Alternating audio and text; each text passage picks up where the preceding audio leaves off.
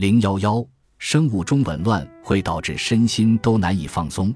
在我们的日常生活中，存在着多种自然节律，走路、跑步、交谈、歌唱、手工作业等行动都是无意识中借助了节律的力量。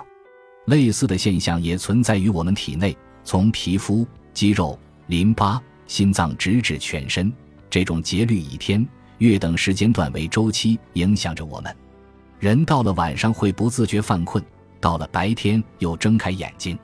这种生物节律受大脑的下丘脑室交叉上和管理，也就形成了我们常说的生物钟。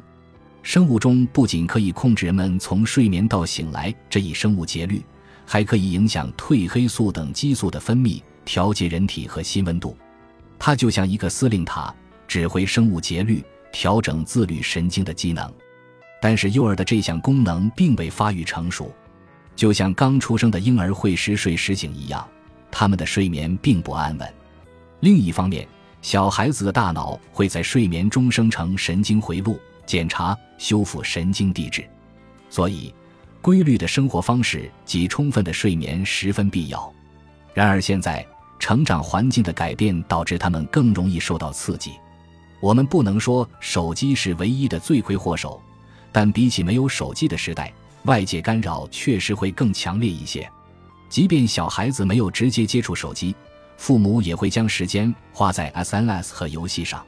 必然有母亲将孩子放在一边睡觉，自己在 LINE 上和朋友聊得火热。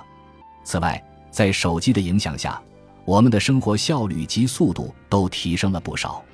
人们可以随时随地使用手机，这是手机的一大优势。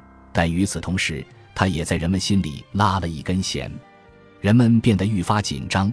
压力增加，也就越来越难做到真正的全身心放松。神山医生在谈到生活与家庭环境的变化，尤其是手机对孩子的脑部影响时说：“如果孩子很晚还不能正常休息，不仅生物节律会被打乱，大脑也会变得兴奋。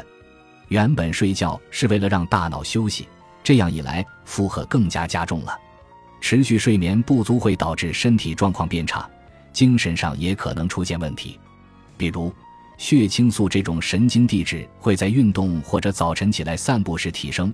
如果睡不好，人就不会那么有精神，大脑内部的血清素降低，人可能变得冲动，心情郁闷。另一方面，后叶催产素这种神经递质则与精神上的安定、治愈、压力缓解有关。母亲在给孩子哺乳时会产生这种物质，故而它又叫幸福的荷尔蒙。一些研究者认为。后叶催产素会在母亲抱孩子、背孩子、轻轻拍孩子背时增高。以前大人哄孩子睡觉和孩子亲密接触，大概也会促进这种荷尔蒙的生成。而如今，一些父母慢慢放弃了天然的互动，将孩子交给手机，按照 App 的提示哄他们睡觉。这样一来，孩子真的能安稳入睡吗？